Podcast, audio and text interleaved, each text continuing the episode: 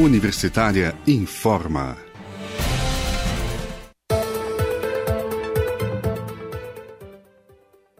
Olá, boa noite. Eu sou Delfino Neto. Nós seguimos aqui pela Rádio Universitária com os boletins Universitária Informa.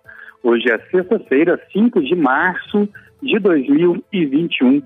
Durante o dia todo, o ouvinte da Rádio Universitária pode acompanhar notícias pelos 870M, pelo site radio.fg.br e pelo aplicativo Minha UFG.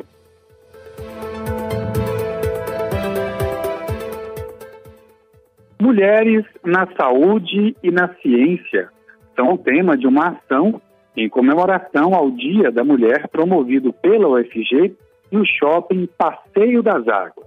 Vamos ouvir a reportagem. Boa noite, Delfino. Boa noite, ouvintes da Rádio Universitária. A Universidade Federal de Goiás e o Shopping Passeio das Águas estão promovendo a ação Hashtag Empodera Ela. A iniciativa faz parte das celebrações ao 8 de março, Dia Internacional da Mulher. A ideia da ação é abrir espaço e contribuir para reflexões e diálogos inspirados pelo Dia Internacional da Mulher, reconhecendo o protagonismo da mulher na área da saúde e da ciência durante a pandemia da Covid-19. Com a hashtag Empodera Ela, o Passeio das Águas prestará uma homenagem a 20 mulheres que representam milhares de outras que estão na linha de frente no combate à Covid em Goiás. Os trabalhos dessas 20 profissionais serão reconhecidos e divulgados em mídias externas, totens espalhados pelo shopping e nas redes sociais do empreendimento. Segundo a professora da UFG, Gabriela Rodrigues Duarte, uma das embaixadoras regionais da campanha e doutora em Química Analítica, é gratificante participar de um projeto que valoriza a mulher na ciência. Ela conta que está na linha de frente do combate à Covid-19 e sabe da importância da ciência neste momento. A professora da UFG é uma das responsáveis pela criação de um novo teste para diagnóstico da Covid-19, que já está em uso no Hospital das Clínicas da UFG, a um custo mais baixo e muita qualidade na detecção do novo coronavírus. E como parte da ação Empodera Ela, a UFG e o Shopping Passeio das Águas realizam na próxima segunda-feira, dia 8, às 7h30 da noite, uma transmissão ao vivo pelo YouTube sobre os desafios, conquistas e histórias de mulheres na ciência e na saúde, com participação de algumas das profissionais homenageadas. A live será transmitida pela TV UFG, pelo Instagram, arroba Passeio das Águas, e pelo canal do YouTube do Passeio das Águas.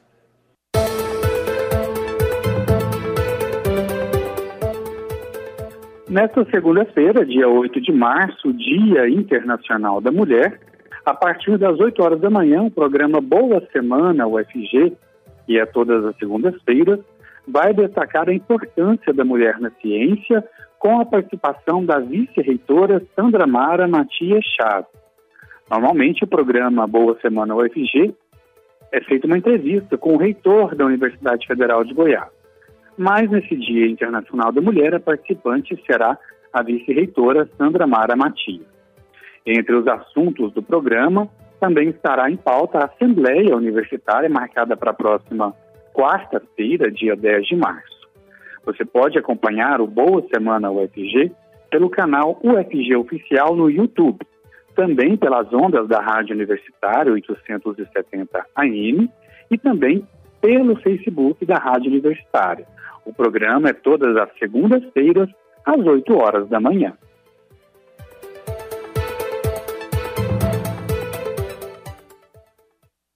E de acordo com resultados preliminares de uma pesquisa conduzida pela própria Universidade de Oxford, a vacina desenvolvida pela universidade junto com a AstraZeneca é eficaz contra a variante do coronavírus originada em Manaus, segundo a agência Reuters.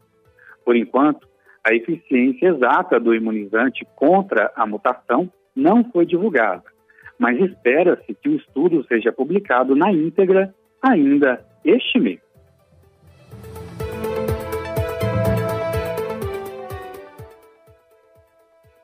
E a Universidade Federal de Goiás e o Alto Comissariado das Nações Unidas para Refugiados inauguraram hoje, na UFG, a Cátedra Sérgio Vieira de Mello. O programa reúne projetos realizados na UFG para inclusão e assistência a pessoas em situação de refúgio dentro da sociedade goiana. Para nos contar um pouco mais sobre a cátedra Sérgio Vieira de Melo, a jornalista Ana Flávia Pereira conversou por telefone com o coordenador do programa pela UFG, professor João Henrique Roriz, do curso de Relações Internacionais da Faculdade de Ciências Sociais da UFG. Vamos ouvir. Olá, professor. Obrigada por falar com a gente aqui na Rádio Universitária. Bom dia, Ana Flávia. Bom dia, ouvintes da rádio. É um prazer estar aqui. Então, professor, começa explicando para a gente né, o que, que é a Cátedra Sérgio Vieira de Mello.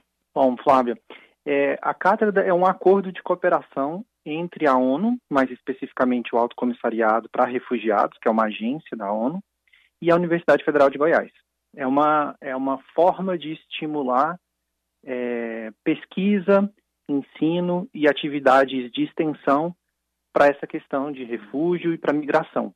Então, é um acordo que tem a participação de várias unidades da UFG, participação de docentes, participação de discentes, e que pretende congregar as nossas ações. Então, por exemplo, as ações que estão na Faculdade de Letras, de ensino de português para migrantes, as atividades da faculdade de enfermagem, que cuidam dessa população, a, faculdade de direito, que presta assistência uh, jurídica. Então, é uma forma da gente dar mais visibilidade para o tema e também contribuir com a sociedade goiana. Professor, e por que esse nome, né? Cátedra Sérgio Vieira de Mello. Ah, obrigado, Ana. Essa é uma ótima pergunta. Sérgio Vieira de Mello foi um diplomata brasileiro que trabalhou nas Nações Unidas durante toda a sua vida profissional. Sérgio Vieira de Mello, é, que inclusive foi é, objeto de, uma, de um filme que está no Netflix agora, chamado Sérgio, que, que tem a participação do ator Wagner Moura. Então, para quem quiser saber um pouco da vida do Sérgio Vieira de Mello, tem esse filme. Mas ele foi um diplomata das Nações Unidas que se dedicou à causa dos direitos humanos, à causa de, de, de combate às injustiças, à questão dos refugiados, e ele foi assassinado brutalmente em 2003 no Iraque por um atentado terrorista. Então é uma forma de homenagear essa pessoa que foi tão importante na luta pelos direitos humanos. Professora, UFG, como o senhor disse aí, né, já tem muitos projetos sendo desenvolvidos aí juntos a refugiados. Isso vai ser ampli ampliado agora com essa cátedra? Sim, a ideia é que a gente comece também a fazer algumas coisas novas, né?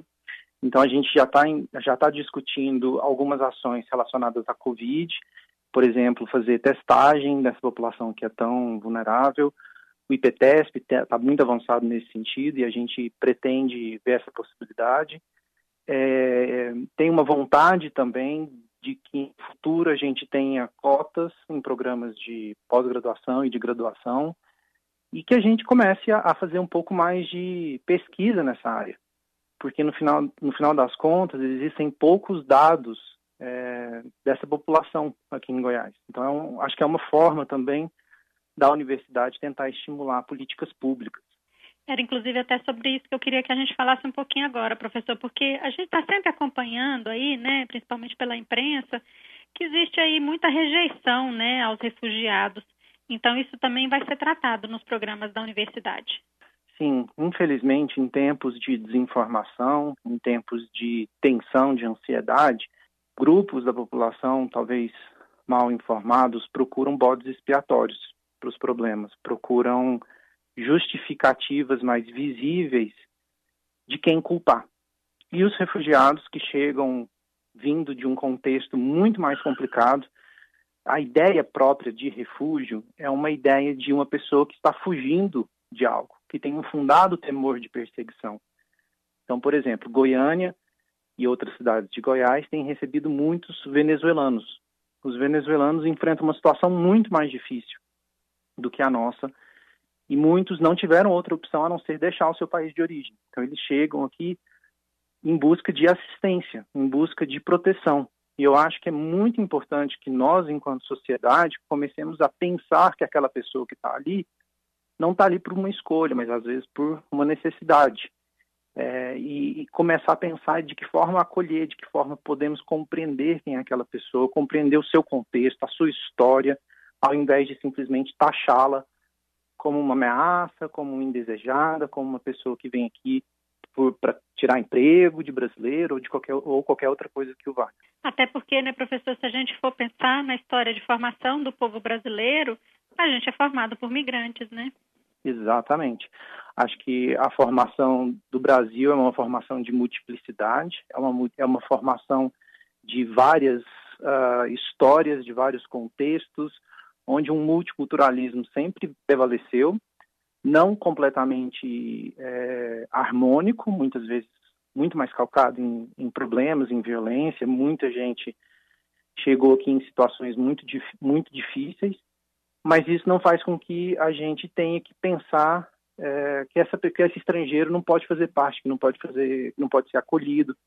E eu acho que a gente precisa repensar os nossos afetos, como que a gente é, trata as pessoas, trata os refugiados, os migrantes, aqueles que vêm de fora, porque muitos acabam é, tendo experiências muito positivas aqui e falam do quanto são bem acolhidos por algumas pessoas, falam que a, a cultura brasileira e a goiana é uma cultura de recepção, de acolhida, de proteção, e eu acho que cabe a nós perpetuarmos essa percepção. Muito legal. Professor João Henrique Roriz, do curso de Relações Internacionais da Faculdade de Ciências Sociais da Universidade Federal de Goiás, coordenador da Cátedra Sérgio Vieiro de Melo pela Universidade. Muito obrigada por sua entrevista, parabéns pela iniciativa e sucesso aí no trabalho de vocês. Eu que agradeço, Ana Flávia, o convite, parabéns pelo programa, sempre trazendo informações incríveis de qualidade. Muito obrigado, Ana. A gente é que agradece. Até mais.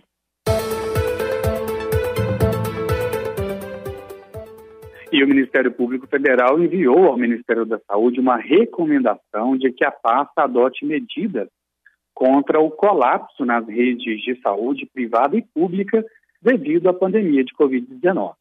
O documento, assinado por procuradores da República de 24 estados e o Distrito Federal, aponta que entre as 27 capitais do país, 20 estão com taxas de ocupação de leitos de UTI acima de 80% entre elas Goiânia.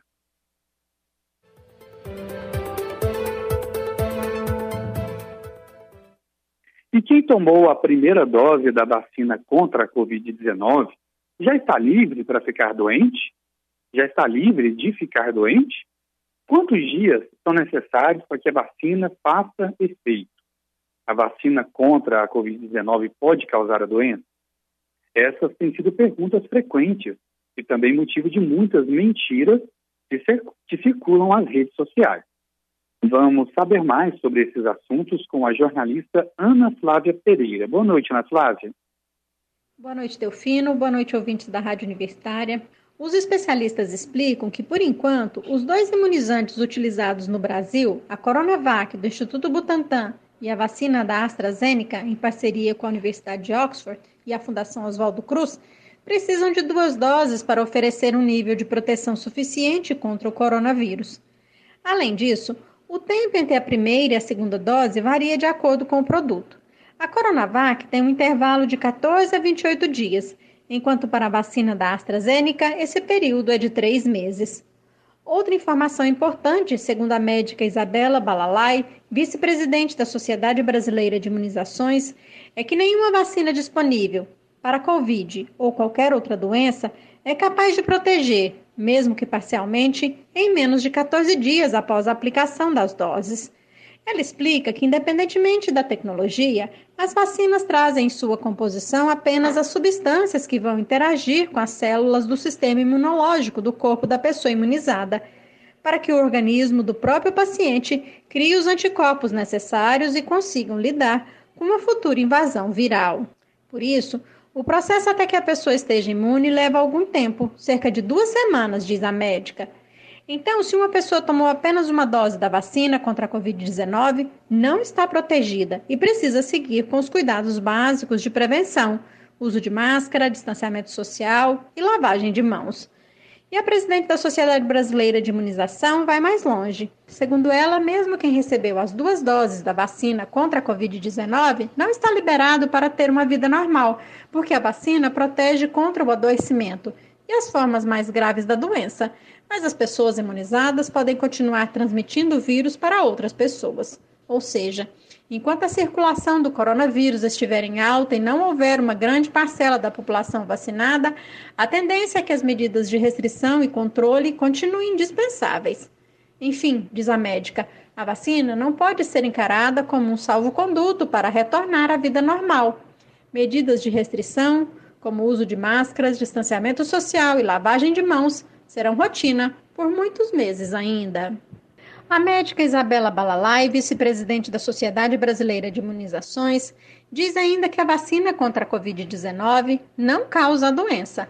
Ela explica que a maioria dos imunizantes é feita com vírus inativado e, de maneira alguma, nem por um milagre, diz a médica, eles podem provocar a doença. A Coronavac, por exemplo, é feita a partir de vírus inativado, um modelo usado na ciência há muitas décadas.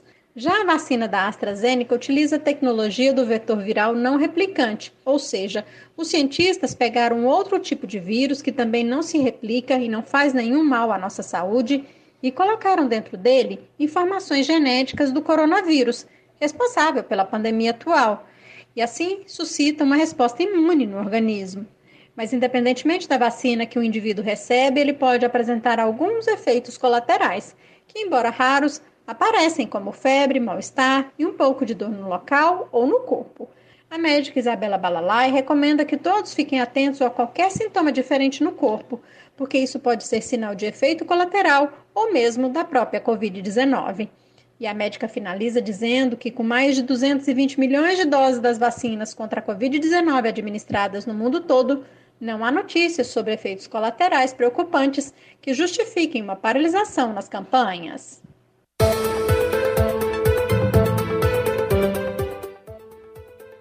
E o Boletim Informativo Universitária Informa desta sexta-feira, 5 de março de 2021, fica por aqui. Mas você pode continuar ouvindo a Rádio Universitária através da sintonia 870M, pelo site radio.fg.br e pelo aplicativo Minha UFG. Nós também estamos nas redes sociais. Acesse a Rádio Universitária no Instagram e no Facebook. Se puder, fique em casa. Se precisar sair, use máscara e mantenha o distanciamento de outras pessoas. Eu sou Delfino Neto, para a Rádio Universitária.